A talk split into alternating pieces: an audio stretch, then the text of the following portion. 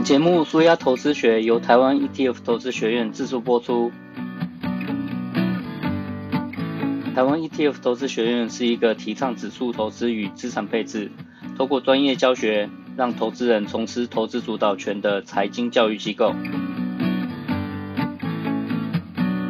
各位听众朋友，大家早安，我是峰哥，这里是舒压投资学。好的投资就是让你越投资，生活越没有压力。今天是我们第五单元，上一个单元我们透过一九八七年的黑色星期一故事，认识 ETF 的诞生经过，以及了解了 ETF 这个投资工具如何在网络泡沫与金融海啸这两大事件之后，越来越受到投资人的欢迎。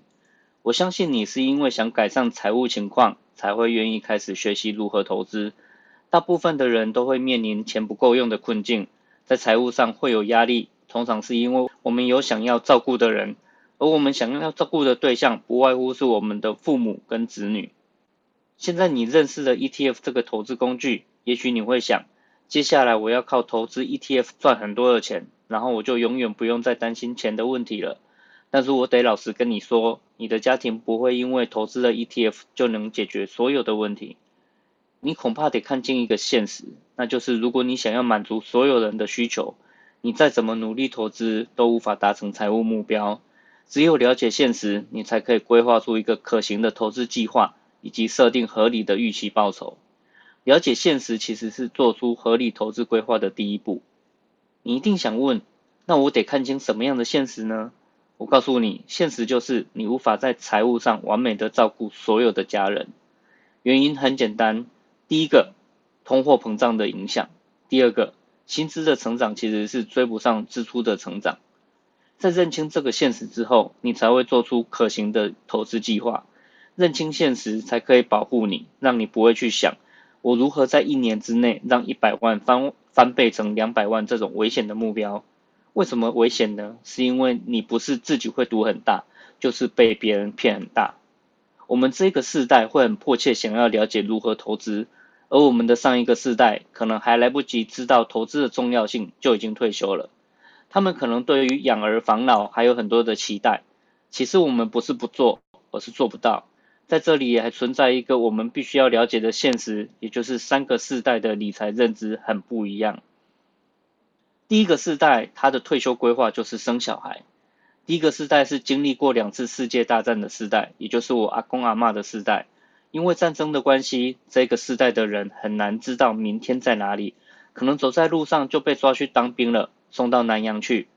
这个世代的理财方法就是生小孩，生小孩不仅可以为家庭增加劳动力，而且还可以养儿防老。因为孩子生的越多，自己的晚年就会有越多人照顾，一个家庭就算有八个小孩也不奇怪。这些小孩就是所谓的战后婴儿潮。而这些婴儿出生的年代，大概是一九四六年到一九六零年这一段时间，也就是我爸爸妈妈的世代。这个世代从小生活在资源相对匮乏的时代，从一九五零年到一九六零年这段时间，台湾的国民每月平均所得大概只有七百多元而已。根据行政院主计处的购买力计算，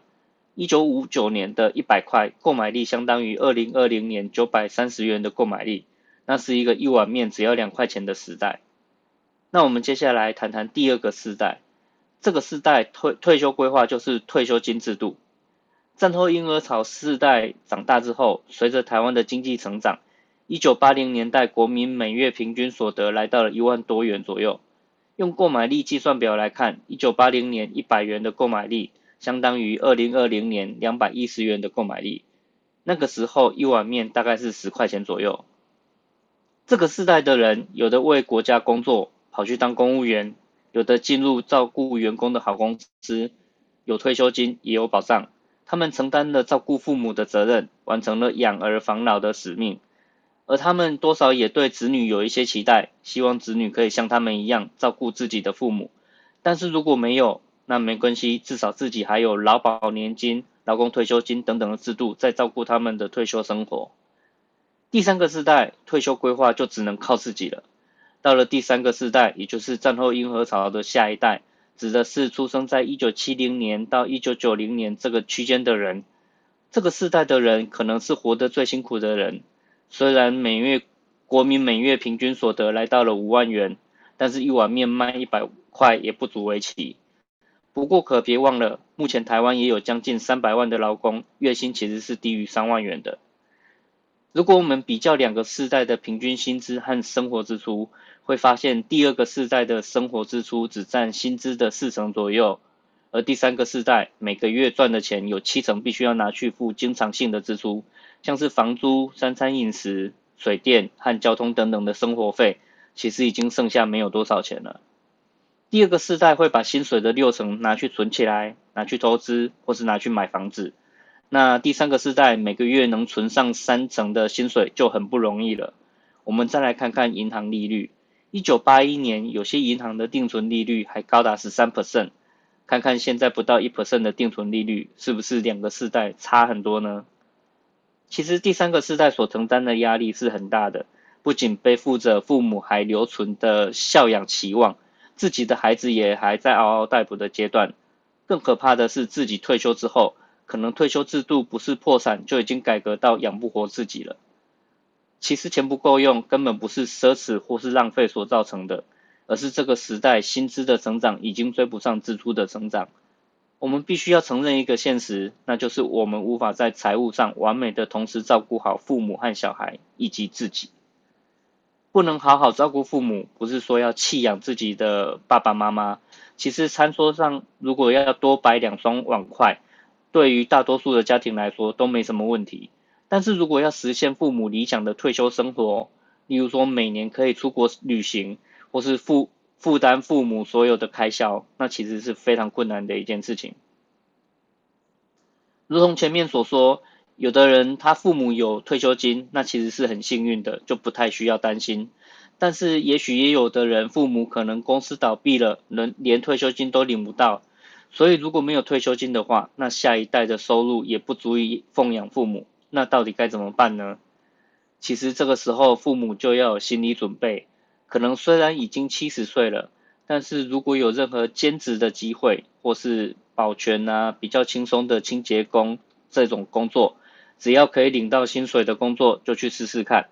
除了可以持续获得收入，那也可以让自己不会那么快的退化。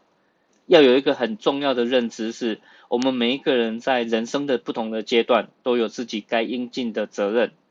退休之后的人生是自己的责任，不是孩子的责任。那孩子心有余力，想要孝养，那非常好。但是如果不是如此，父母硬要孩子负责，恐怕就成了孩子人生中的拖累了。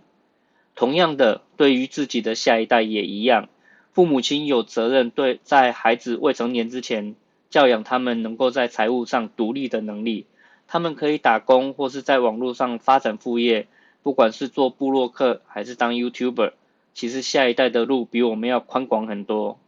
因此，父母必须要教导子女，可能是高中毕业的时候，也可能是大学毕业的时候，就要有一定的经济能力，负担起自己的生活，把自己照顾好，不必再跟父母伸手要生活费了。现实是，大多数的家庭无法负担父母退休之后百分之百的生活，也无法无限供应小孩子一辈子的需求。我们不能因为害怕是自己的家人让他们失望了，而拼了命的去满足他们所有的要求。当然，要跟我们的上一代以及下一代摊开来讲清楚，很残酷。上一代可能会觉得子女不孝顺，下一代可能会觉得父母很吝啬。但是如果在财务上我们不把自己照顾好，最后变成子女的负担，这样的结果其实更残酷。如果我们总是尽心尽力的满足父母所有的所求，让自己在财务上没有任何余裕，等到父母年老之后有重大的医疗费用需求的时候，我们却已经无能为力，那岂不是更悲伤吗？但是也只有在认清这样的现实之后，与父母及孩子好好沟通。我们才能够做出可行的投资规划。只有这样，你才有办法帮自己存到足够的退休金，尽到照顾自己的责任，不给自己的孩子带来压力，也让自己有足够的能力，在父母需要的时候能够伸出援手。这个现实或许听起来很残酷，残酷到你很难跟父母和子女把事情摊开来讲。但是如果不谈清楚的结果，就是家庭成员之间的责任无法区分开来。然后一直拖下去，父母错过了把握体力储蓄资产的机会，孩子也错过了经济自主的训练，你更错过了早点投资的时间，甚至做出不切实际的投资计划。听到这里，你会发现，投资不仅仅只是财务上面的问题，还是人生责任的问题。也只有透过跟上一代、下一代深度的沟通，你才可以建立出一个可行的投资计划，并且设定一个合理的预期报酬，而不是这个也要、那个也要。但是你真的不是一个救世主。这个单元就先讲到这边，那下个单元我们来谈一谈财务上面会遇到的另外一个困境。你明明很努力在工作，但是你又害怕有一天失业而没有收入，那这样的担忧该怎么办呢？